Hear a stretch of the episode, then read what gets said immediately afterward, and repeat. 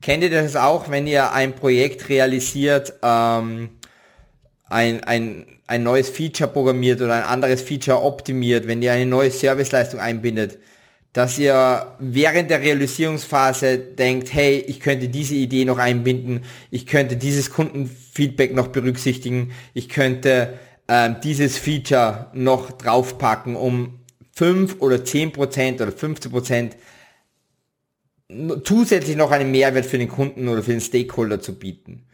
Und wo man sich oft dann befindet, ist dann entweder man sieht dann, dass man sich abstrampelt oder sein Team sich abstrampelt, die letzten drei, vier Tage wirklich 16 Stunden durchgehend arbeitet, oder man findet sich zum Hörer greifen und zu sagen, hey, lass uns den Termin nach hinten verlegen.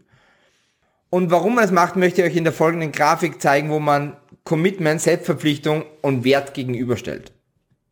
In dieser Grafik hat man auf der linken Seite, auf der Y-Achse, das Commitment, die Selbstverpflichtung. Das bedeutet nichts anderes als zum ausgemachten Zeitpunkt fertig zu sein.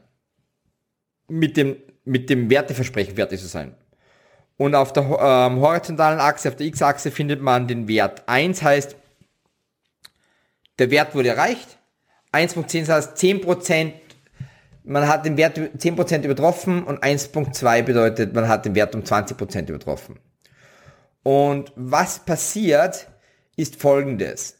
Man, man fängt mit 100% an und man landet ungefähr zwischen 95 und 100%, äh, wenn man eins erreicht hat. Das heißt, man hat zum, richtig, zum, zum ausgemachten Zeitpunkt den Wert umgesetzt. Trotzdem findet man sich oft, und ich finde es oft bei mir selbst und bei meinem Team, auch bei meinen Kunden oft, dass man sagt, nein, das Feature noch und das integrieren wir noch und diese Serviceleistung noch und das System binden wir noch an. Und man findet sich, man fügt 10% an Wertsteigerung hinzu und das Commitment schiebt sich und das Commitment fällt runter auf 50%. Es ist nur mehr 50% sicher, ob man überhaupt zum ausgemachten Termin fertig wird.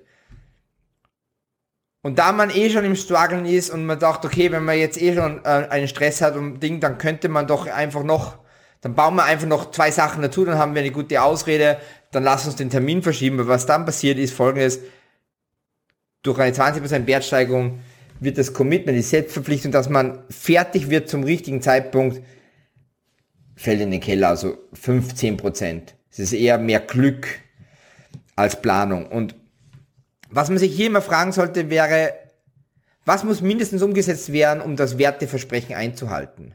Was ist essentiell? Und das ist immer das, der Einser. Warum man trotzdem immer wieder tendiert, Projekte zu verlängern, Deadlines nicht einzuhalten, Mehrwert zu liefern und dadurch das Commitment, ähm, sage ich mal, das, das Commitment zur Realisierung zu vernachlässigen, ist folgende Tabelle, folgende Grafik. Hier habe ich aufgezeichnet auf der Y-Achse der Wert 1, der Wert heißt, ich, ich gebe das Werteversprechen ab, das ausgemacht ist, und auf der rechten Seite ist die Zeit und Zeitintervalle, weil man immer glaubt, man, man, okay, man hat einen Sprint und dann macht man noch kleine Intervalle dazu, um einfach diesen Mehrwert zu liefern. Und warum man das macht, ist folgendes. Man, man, man hat das Gefühl, durch dieses Eingreifen, ups, das ist viel zu groß. Man hat das Gefühl, durch das Eingreifen schafft man einen exponentiellen Mehrwert für den Stakeholder, für den Kunden. Das ist das, was man, dass man, dass man das Gefühl hat. Und was aber wirklich passiert ist, und das ist äh, dieser Design Thinking Lean Gedanke ist, was wirklich passiert ist folgendes. Der echte Wert, den man für den Kunden erreicht,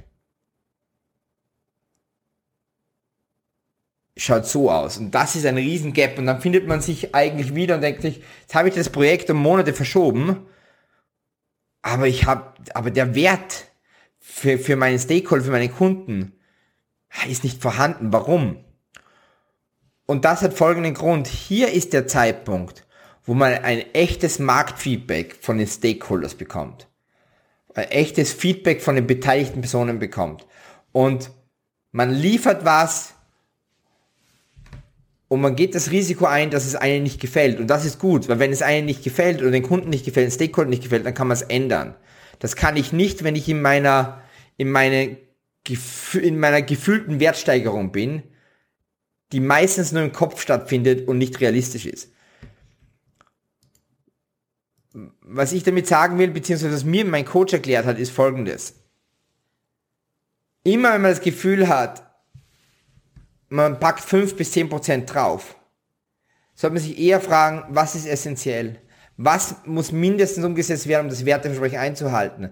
Weil man kann immer die 5 bis 10 Prozent draufhalten, ähm, draufpacken, aber dann in Iterationen, dann, dann, ups, was ist das für ein Stift?